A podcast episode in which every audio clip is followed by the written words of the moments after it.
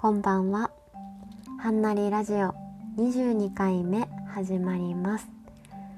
今日は学校を出て思わず立ち止まって声を上げてしまった情景を写真に撮りましたのでアイコンにしますね。ぜひ見てください。銀世界の北海道です。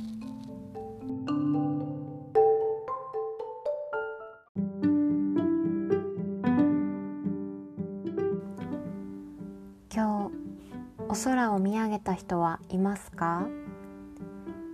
今日は実は2021年最初の新月の日です。なのでお空を見上げても月が出ていません。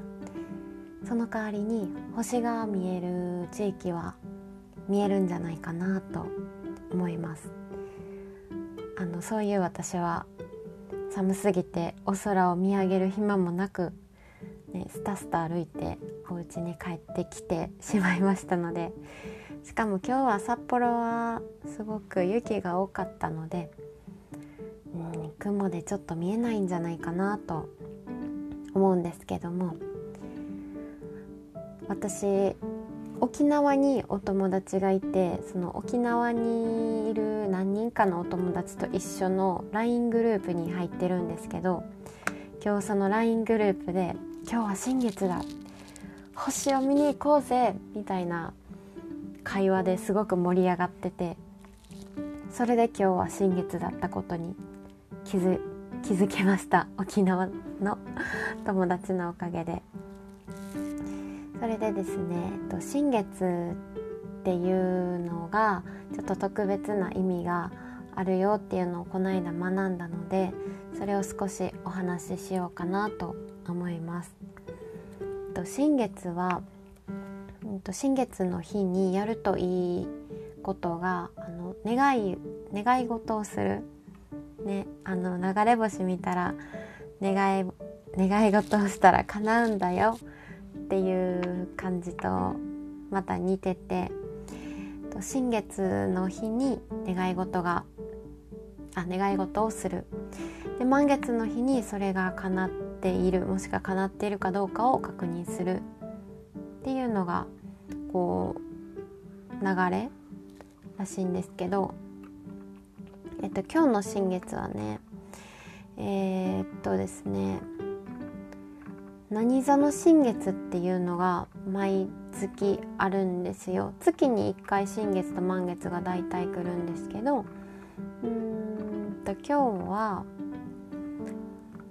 ヤギ座の新月月が、えーと、地球にとってどの位置にあって新月になってるかっていうのが多分はい何座の新月っていうのがあるんですけどこの私たちがあの朝のニュースで見てる十二星座それにもたくさん意味があるじゃないですか。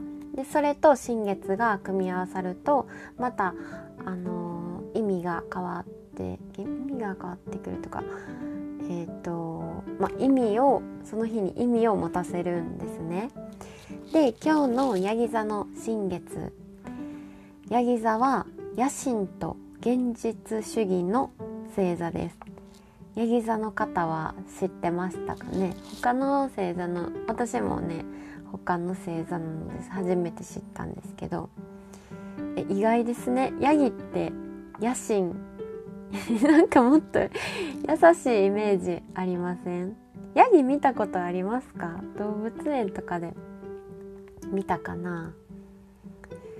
私はねあ11月に1回沖縄で見たのとその前は北海道でも見ましたしその前はなんかねアフリカでアフリカのモロッコでえっ、ー、とすごい山道をドライブしててその時にすごい何ですかね草が全然生えてないとこにヤギさんがいっぱいいてこの子たちは何を食べて生活してるんだろうって思ったのを今思い出しました。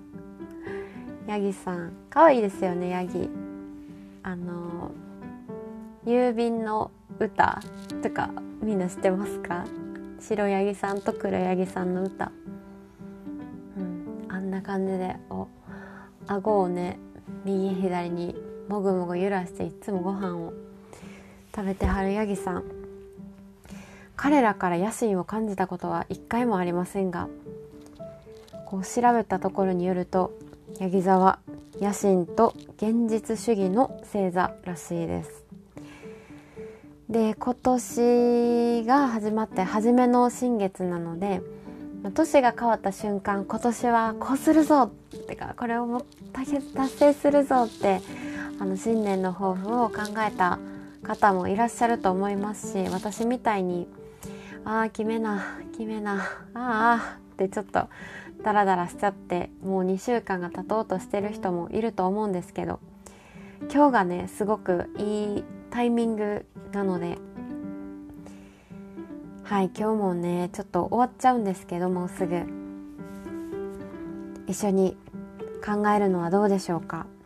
今年中に達成したい現実的なゴールを設定するのが良いそうですよ。それで、えっ、と今日やるといいことがさっきネットに書いてあったんですけど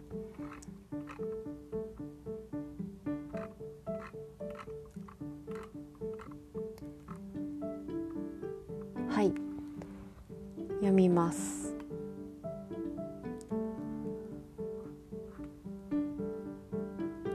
今日やると良いこと。まあ今日でもいいし明日もねきっとこの新月のパワーが残っていると思うので一つでもいいのでやってみましょう。一つ目。自分や属する集団のルーツに触れる。まあその人それぞれ家族であったり学校職場であったりあとは属しているコミュニティがたくさんたくさんじゃないかまあいくつかあると思うんですけどそこのルーツに触れてみましょう。2つ目自分のためではなくためだけではなく集団にとって役に立つことを学ぶ。大切ですね。自分のことばっかりじゃなくて例えばね一番小さな単位だったらえっ、ー、と2人ペア夫婦であったりカップルであったりパートナーに何か役に立つことを学んでみましょう。そこからね家族とか友達とかクラス職場の人もっとどんどんどんどん広げていってみんなに集団にとって役に立つことを学びましょう。3つ目。自分の精神を成長させるための学びをスタートさせましょう。難しいですね。自分の精神を成長。うん。私はね3年ぐらい自分の精神が止まっているんじゃないかと思う時があります。そして悲しくなるんですよね。それを考えると。だからあんまり考えないようにしてるんですけど。ねえ。これを機に。これを機に、うん、自分の精神を成長させるための学び。自分の精神を成長させるための学び。うん。をスタートさせる。具体的にはどうしたらいいんでしょうか？精神を成長。大人になろうよってことなんですかね。うん。難しいな。学びをスタートさせる。後でちょっと精神を成長。で笑っうん。すいません。ちょっと私の個人的な考えによりこれは後で一人で考えることにします。次へ進みましょう。4つ目。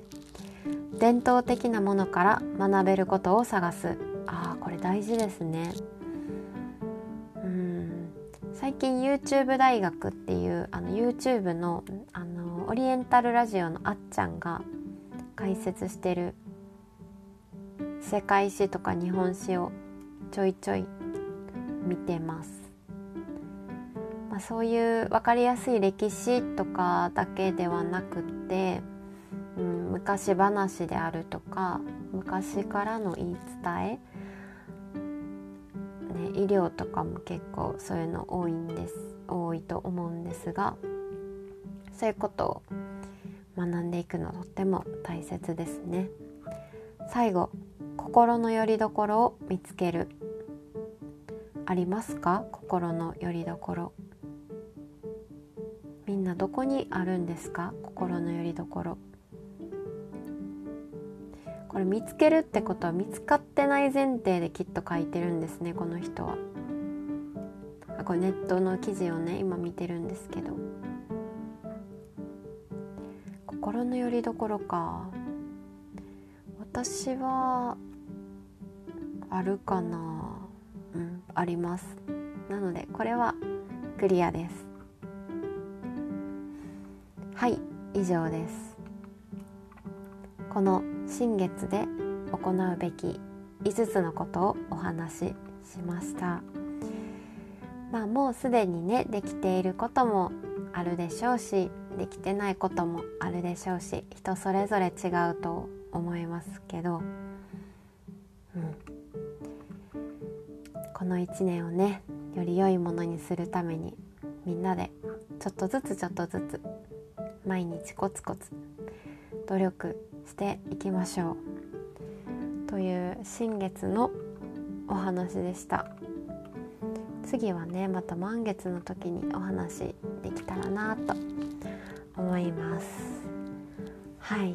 で今日お話ししようと思っていた次の話なんですけどえっ、ー、と昨日と今日と、またった2日間なんですけど私いつも最近は大学病院に行って毎日患者さん先生が患者さんが患者さんを診療するのを見てるんですけど、まあ、大体普通の治療虫歯治したり入れ歯作ったり、うんと、歯周病を治したりするはいそういう、まあ、一般的な歯医者さんがする行為をするなんですかね。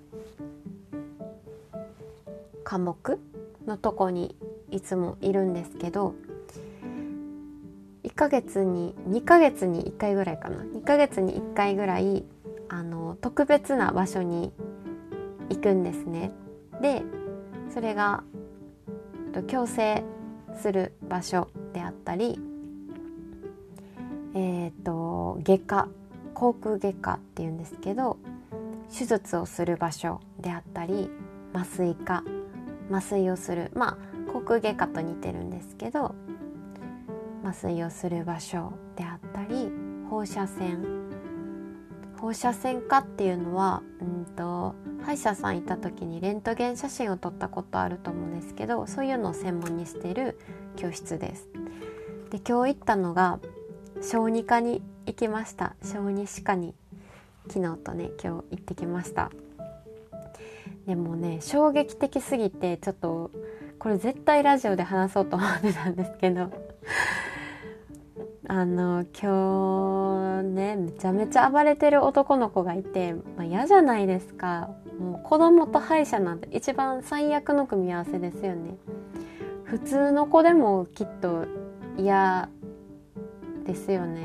ちっちゃい子だったらあんなねよくわからない音を出す金属を口に入れられて痛い思いさせられてもう絶対嫌ですよね。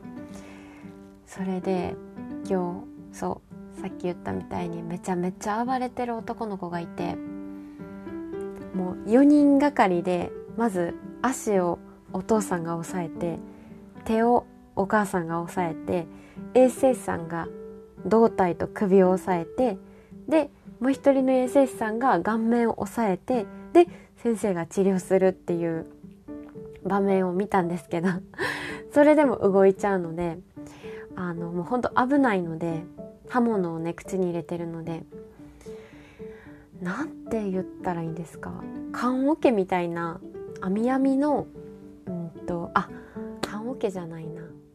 えっ、ー、と寝袋？寝袋みたいなとこにちっちゃい子供用のですよ寝袋で網網の寝袋みたいなのを想像してほしいんですけど網網の寝袋にガサって入れられてもうだから足と腕はそこからで出ないんですよ。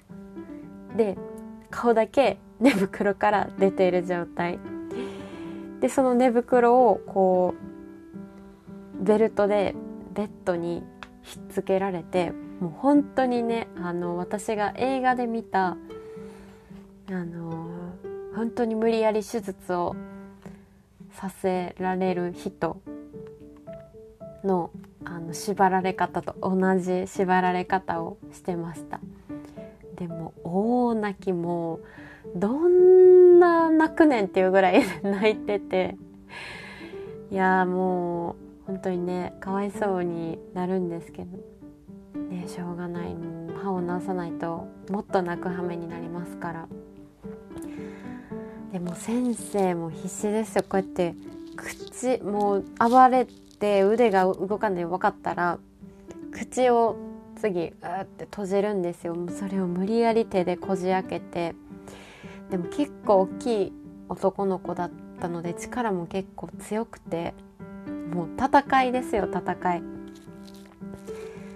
いやああいう子はどうしたらいいんですかね。あのできればそういうことしたくはないですよね。うん。ちょっと難しい問題だなと思いました。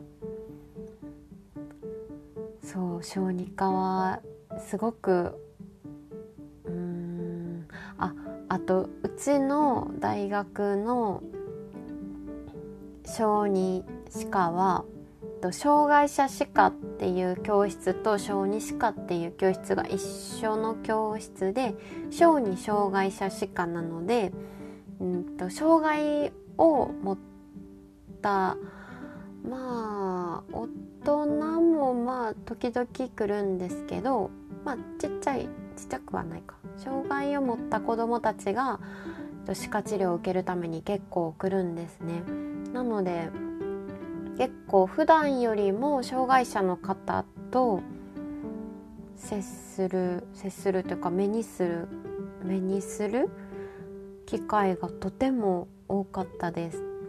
で昨日私が担当させてもらったあの女の子でダウン症の女の子がいたんですけどもうめちゃくちゃお利口さんで「これ今日これするね」って言ったら一回一回「はい」ってこう手を挙げて「分かったよ」って意思表示をしてくれるんですよ。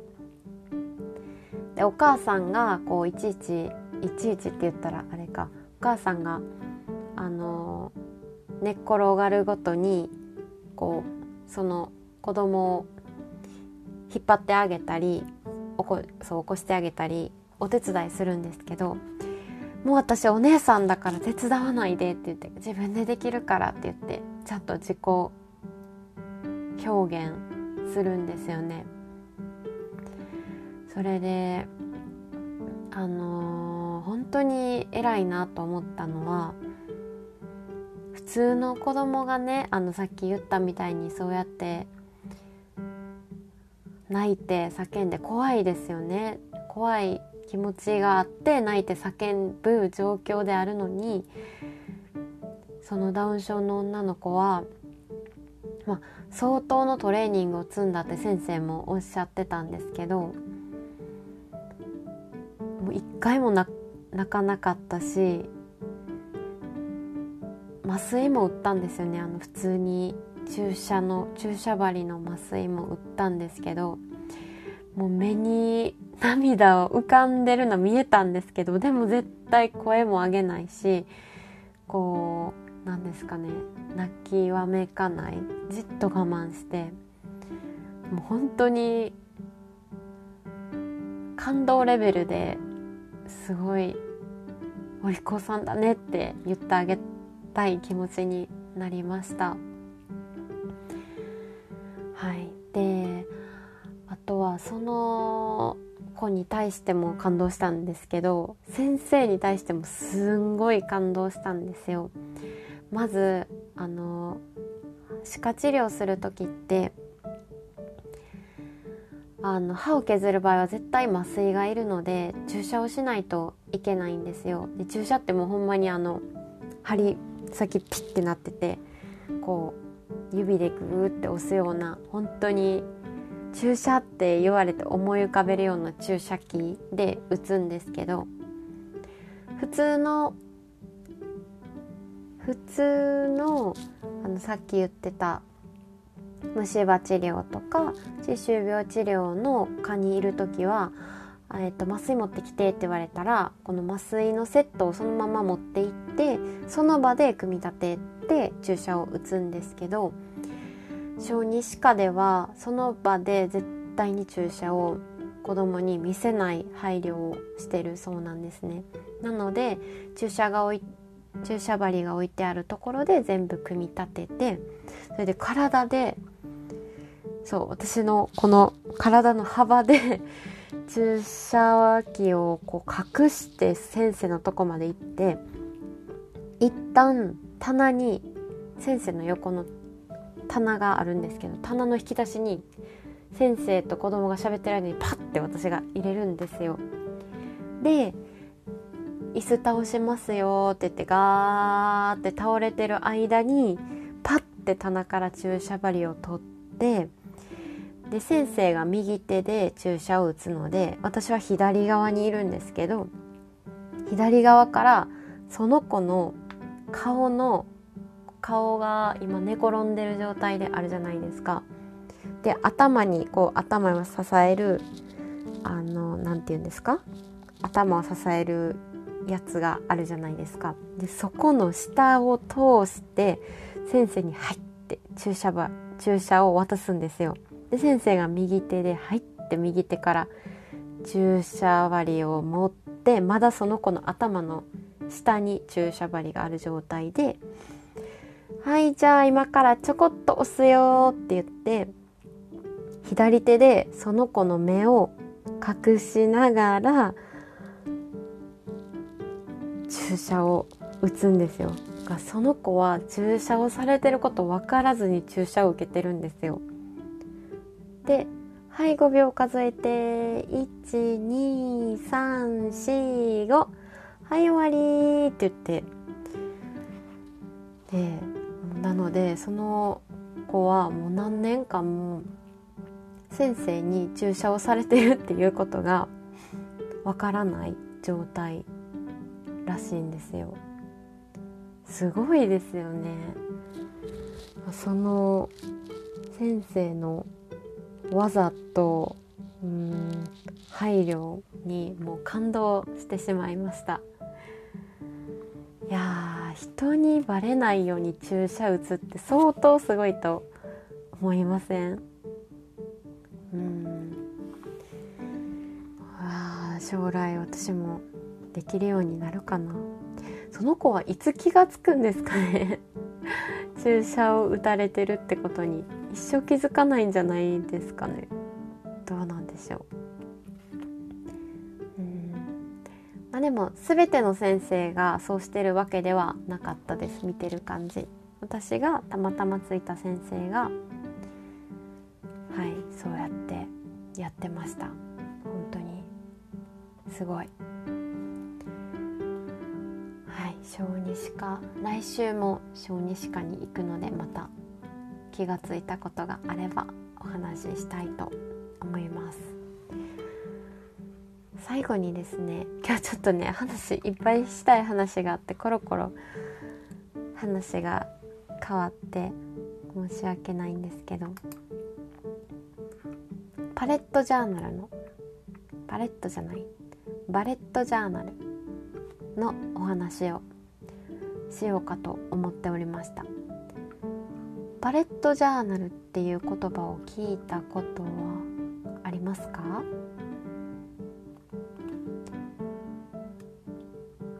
年ね始まって手帳を買った方とかもいらっしゃると思うんですけど。あてか皆さんはスケジュール管理どうされてます？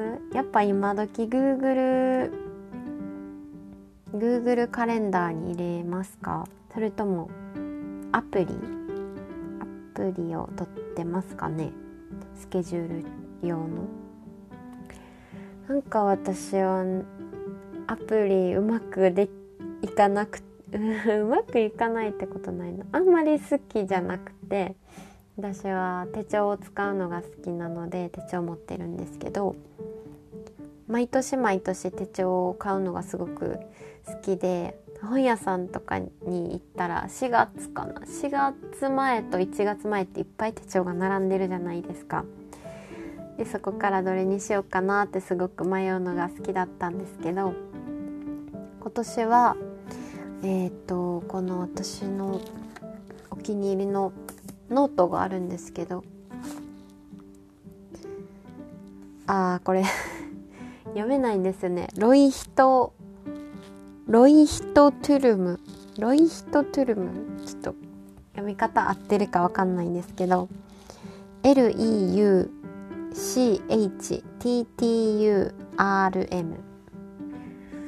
確かロイヒトトゥルムみたいなそんなそんな感じの読み方だったと思うんですけどそれのノートをすごく気に入っていてスケジュール帳もこれであとはテスト前に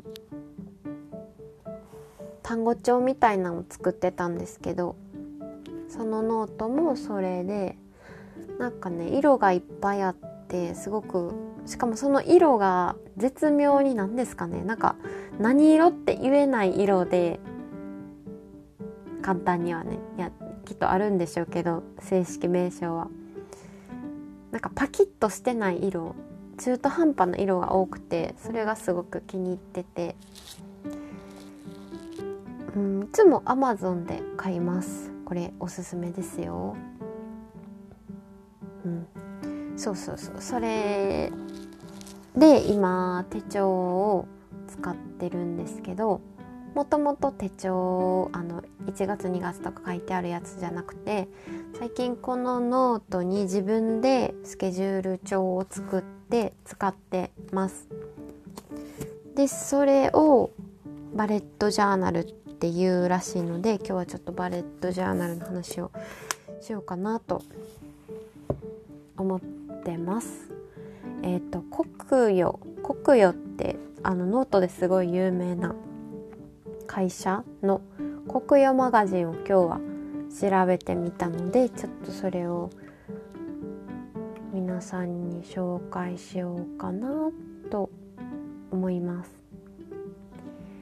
バレットジャーナルの成り立ち成り立ちバレットジャーナルがいかにして生まれたかっていうお話ですねちょっと読みますね。バレットジャーナルとはアメリカ人のデジタル製品デザイナーライダー・キャロル氏が考案した手帳術のこと。ライダー氏には学習障害があり集中力が続かないという悩みからこのバレットジャーナルが生まれました。2013年に動画を公開したことで世界的な広がりを見せましたが日本では2017年に出版された箇条書き手帳でうまくいく。初めてのバレットジャーナルで脚光を浴びるようになりました。バレットジャーナルではラピッドロギングと呼ばれる記述方法を使いますがこれはつまり中点あの黒丸黒丸を使った箇条書きのこと。英語で中点を表すバレットを使い月の予定マンスリーログ週の予定ウィークリーログ日の予定デイリーログなどを箇条書きに記録することで思考の整理ができ各タスクの進歩状況の管理もできるので計画的に行動できるようになりますこの箇条書きを使うことで素早い記述を可能にしていることや一冊のノートで全て管理できることが特徴になっています。ということです。でバレットジャーナルの基本4コンテンツ。バレットジャーナルに書き込む時のルール。バレットジャーナルを始めることで解決できること。バレットジャーナルを続けるコツとは。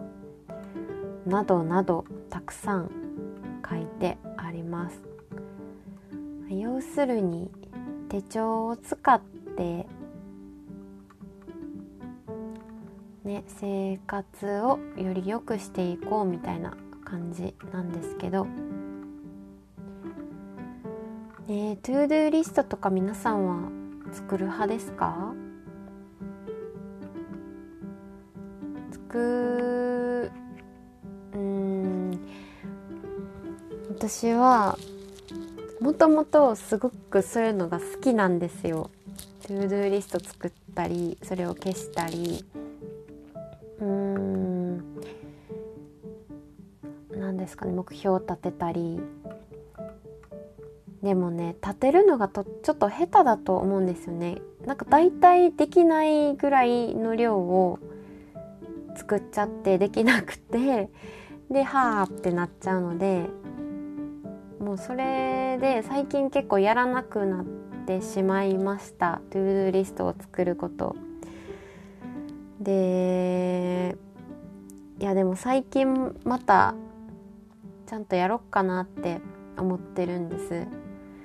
というのもこうできたよってこうチェックしていく作業が自分に安心感を与えるんじゃないかなっていうのを最近思っていてあとは何ですかね毎日毎日それを書いていくことで後から見直した時にこう自分が継続できたなっていう自信につながるかなと思ってでトゥードゥリスト作ってないとできててもできたことが流れてしまうような気がしてね。目に見える形に変えていくっていうこう、作業が。自分にとっては合ってるんじゃないかなと最近思ってます。なので先週ねハビットトラッカーっていうこうマス目？マスになっている紙を用意したんですけどそれに蛍光ペンで色を塗っていくようにしました。でこれをやったら色を塗れるっていう。ね、これ色がつながっていったらもう続けようっていう気になりますし、うん、しばらくしばらくというかこの1年ぐらいこれ続けていきたいなと思ってます。はい。皆さんはどうやってやることやってますか？やることってなんでこんなに無限大に出てくるんでしょうね。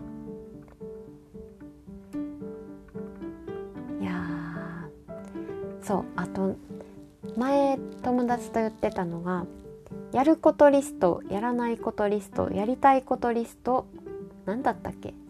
マストマストワンとあ忘れちゃったな。そうやることリストだけじゃなくてやらないことリストとやりたいことリストを、えっと、加えてつけ使うのん？作るのがいいよって友達が教えてくれました。やらないことリストとなると皆さんはスマホを触らないとか？スマホを触らないコツは何でしょう？本を読むとか？映画を見るとか？そう映画見てる時って LINE 来ても無視します。私はね。ほら結構うんインスタグラムとかツイッターとかを私は結構ダラダラ見ちゃう時間があるんですけどそういう時間の前にもう映画見ちゃうとかね。あとは勉強始めちゃうとかすると自分的にも罪悪感も生まれないしハッピーだなって思いますね。あと何をやれやらないことリストに加えようかな。なんだろう。でも特にやめたいことないかな。はい。でやりたいことリストか。やりたいことリストはいっぱいありますね。あそうそうそう。やりたいことリストのうちにの一つにえっと有機農家さんのところで働くっていうのが一つあったんですけどそれが実現しそうであります。はい。ちょっと本当に行くってなったら。またお話ししたいと思います。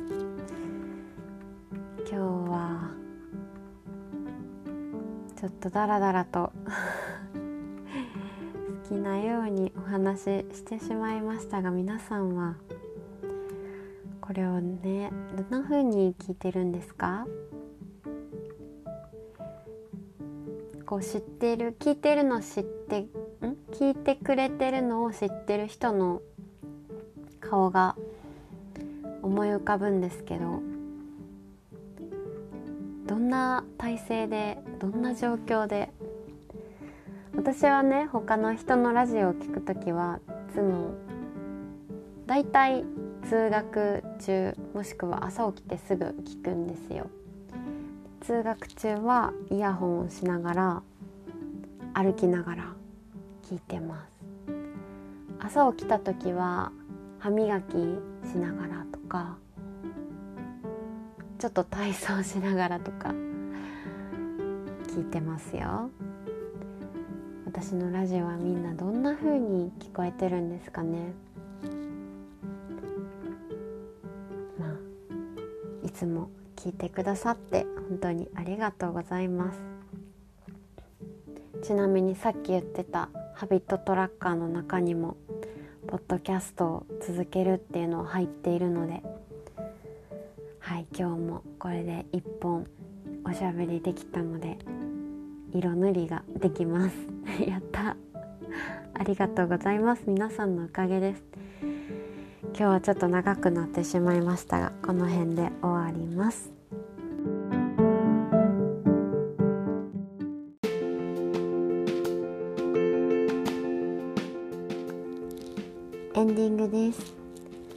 今週末は今週末の土日センター試験の代わりとなる共通試験。なんもうセンターって呼べないので何て言ったらいいかわからなくてセンターの代わりのやつって呼んでるんですけど。センターの代わりのやつがあるので今週の金曜日は大学がお休みになるんですね。なので明日で今週は学校が終わりです。で今週センターの代わりに受けるやつを受ける友達がいるんですけどもその子の1年間の頑張りを見ていただけにこっちまでちょっとドキドキしています。頑張ってね。応援しています。全国の受験生の皆さん。これを聞いてる受験生いないんですけど。本当に本当に。ね自分が受けた時のことをどうしても思い出しちゃうんですけど。はい私センター2回受けてるんで。そう。ね本当寒いですし苦しいですけど。あとちょっと頑張ってね。はい。では今日はこんな感じで終わります。聞いていただいてありがとうございました。ではまた。